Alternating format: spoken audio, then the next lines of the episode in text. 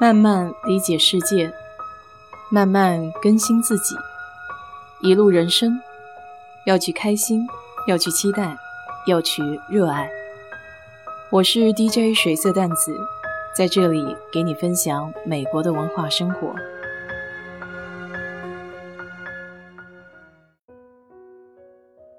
昨天翻到今年的一部校园青春剧，叫《机智的上半场》。我刚看到第四集，虽然这剧情和表演一般般，但是题材是我喜欢的，关于大学的校园生活。这些剧情总能让我回忆起在浦口校区那几年的场景。其中有一集，宿舍里面有几个人用养生壶烧面条，跳闸之后。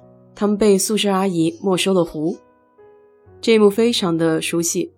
我想起了当年舍友用电饭煲煮泡面，我们四个人围在凳子边捞面条的样子。那时候打水还得去开水房，好多时候都比较懒，所以就在宿舍里用热得快放水瓶里烧水。这热得快也是违禁物品，所以宿舍阿姨那里没收了一大堆。这个数量都够小卖部回收回去卖了。前几天，大学同学还在朋友圈里分享了一篇2017年的旧稿子，题目是“五二零 ”，Poker 心中有一个回不去的浦口，还配了尹秋里的一首《秋梧桐》。说起尹秋，南大的学子应该都知道，这是03年学校首发的一张原创音乐专辑。它很具有纪念意义，《秋梧桐》正是这张专辑上的第三首。当年刚进学校的时候，笔记本电脑、网络还有手机，这些都还没有普及到宿舍的每个人。如果要上网的话，得去学校的机房；如果要打电话，可以去学校门口买 IC 电话卡。一开始宿舍还没有电话座机。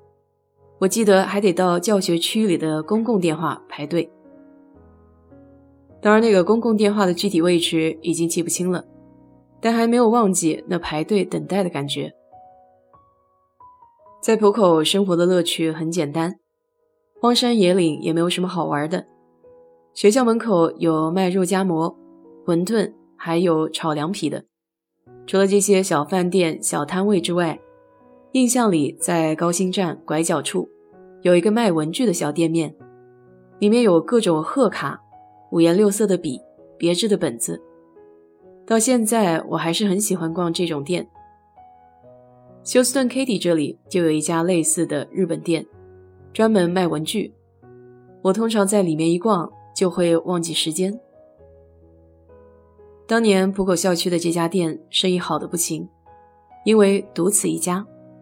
每到过节的时候，贺卡就特别好卖，因为那个年代还没有手机、邮件祝福这一说，同学之间非常流行送贺卡。我收到的那些都还留在家里，每年回家的时候也都会拿出来翻一遍，看看这些手写的祝福语，依旧可以体会到当时收到贺卡的心情。这家店也是很多男女生互送的礼物出处。毕竟浦口校区离市区还比较远，在这里买的话比较方便一些。校门口有一家网吧叫多瑙河，我是没有去过的，但班里的男生应该经常都在那边包夜。学校宿舍有熄灯关门的规矩，过点儿了也不好回宿舍。我一般就会去机房上网，逛逛南大的小百合网站。这是学校内部的一个 BBS。到了美国之后，还继续用过一段时间。这下又有很多年没有登录了。在读研究生的时候，还在论坛上发过一个标题党的帖子，居然当时还上了热门话题。南大小百合的创立，说起来还有一点小浪漫。这是一位师兄用他暗恋女生的账号来命名的。那个女生在中科大瀚海星云站上的账号是 Lily，翻译过来就是百合。哪怕是今天回头去看，这个小百合的论坛功能依旧是非常齐全，可以自己发私密博客，可以交友，可以发帖，还会根据经验值有不同等级的头衔。在娱乐项目相对贫瘠的年代来说，小百合是一束耀眼的光。估计我们那波应该没有无百合账号的男大人吧？刚到浦口的时候，就听师兄师姐们聊过，羡慕我们有多幸福。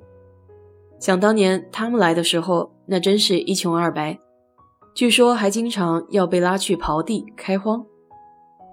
我们那时候去，虽然宿舍没有空调，夜半到点会熄灯断电，但还没有被拉去开过荒。就说起幸运的事，就不得不提在七食堂吃饭的那次，应该是金乐乐旁边的那家。我那段时间吃饭，每次还得整一罐可口可乐。当年有开罐抽奖的活动，我每次都是谢谢惠顾。就那一次，连续开了可能有四五个，再来一罐，那整整一张桌子的人，每个人都给我照顾到了，整到卖饮料的都兴奋起来。估计那段时间是做了什么好人好事，在那一天通通爆发了。